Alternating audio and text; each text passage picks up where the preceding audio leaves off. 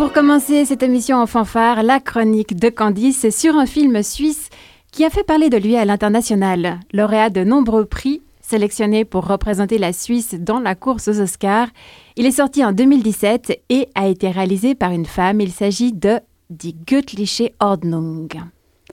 C'est une comédie qui parle d'un fait drôle et à la fois terrifiant. Le droit de vote des femmes en Suisse qui a été voté par les hommes. C'est quand même dingue cette histoire quand on y réfléchit 50 ans plus tard.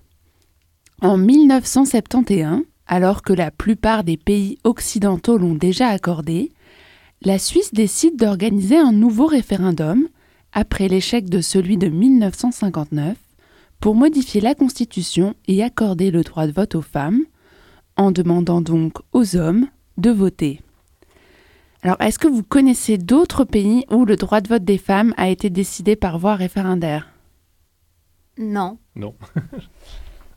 le Liechtenstein, en 1984, après deux échecs en 71 et 73. Le seul pays plus petit et plus riche que la Suisse, pas un exemple. Une comédie donc, car il y a suffisamment d'absurdité dans cet événement historique pour en faire une histoire drôle c'est la réalisatrice et scénariste Petra Volpe qui signe cette fiction, la seule sur le sujet, et ça commence comme ça.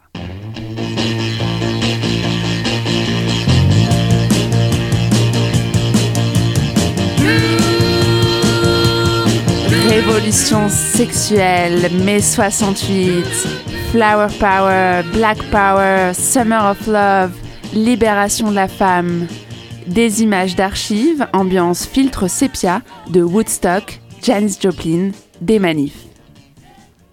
Et là, le plan d'après, on se retrouve dans le canton d'Appenzell, road extérieur. On voit un petit village perché sur une colline avec une grosse église au milieu et de la neige tout autour. Suisse, 1971, rien n'a changé. On a d'ailleurs l'impression que c'est les années 50, tellement tout est gris, les gens n'ont pas l'air heureux et la liberté peu présente. On rencontre Nora. Et que fait Nora? Elle s'occupe des hommes qui l'entourent. Son mari, ses deux fils et son beau-père. Ambiance. A priori, la situation convient à tout le monde.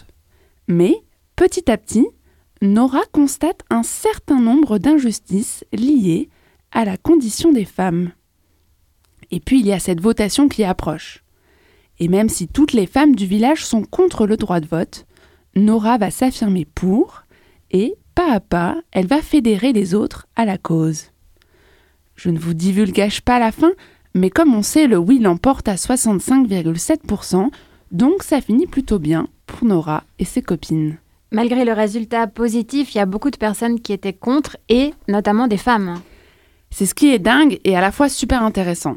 C'est très bien représenté dans le film. Notamment les femmes de pouvoir et de classe sociale supérieure qui désiraient qu'aucune femme n'accède au droit de vote. Vous comprenez, il fallait protéger la femme des partis politiques et l'homme des tâches ménagères. Au final, les deux genres sont prisonniers de leur rôle et ça s'exprime à l'image par les vêtements, le maquillage ou les meubles. Plus on avance dans le film, plus les hommes sont présents dans la cuisine et plus les habits sont colorés et décontractés. D'ailleurs, une grande partie de l'équipe du film est féminine. Coïncidence? Petra Volpe cherche à inverser la tendance de l'industrie cinématographique et à valoriser la force de travail et la créativité des femmes. Le film est sorti en 2017, juste avant MeToo. Qu'est-ce que le film nous dit de l'époque actuelle? Question piège, Marie-Ève. Oh. Il nous montre que même si le chemin parcouru pour en arriver là a été long et semé d'embûches, il reste encore des quantités de combats à mener pour l'égalité homme-femme. Il permet un travail de mémoire nécessaire et nous rappelle que même dans la démocratie, rien n'est acquis et qu'il est essentiel de s'unir pour lutter. Malheureusement, le film résonne encore aujourd'hui et certaines choses n'ont pas changé, comme la charge mentale et la non-valorisation du travail domestique, la violence conjugale, les inégalités salariales, etc., etc. Le personnel est toujours aussi politique, même si le clitoris est maintenant représenté dans les manuels scolaires.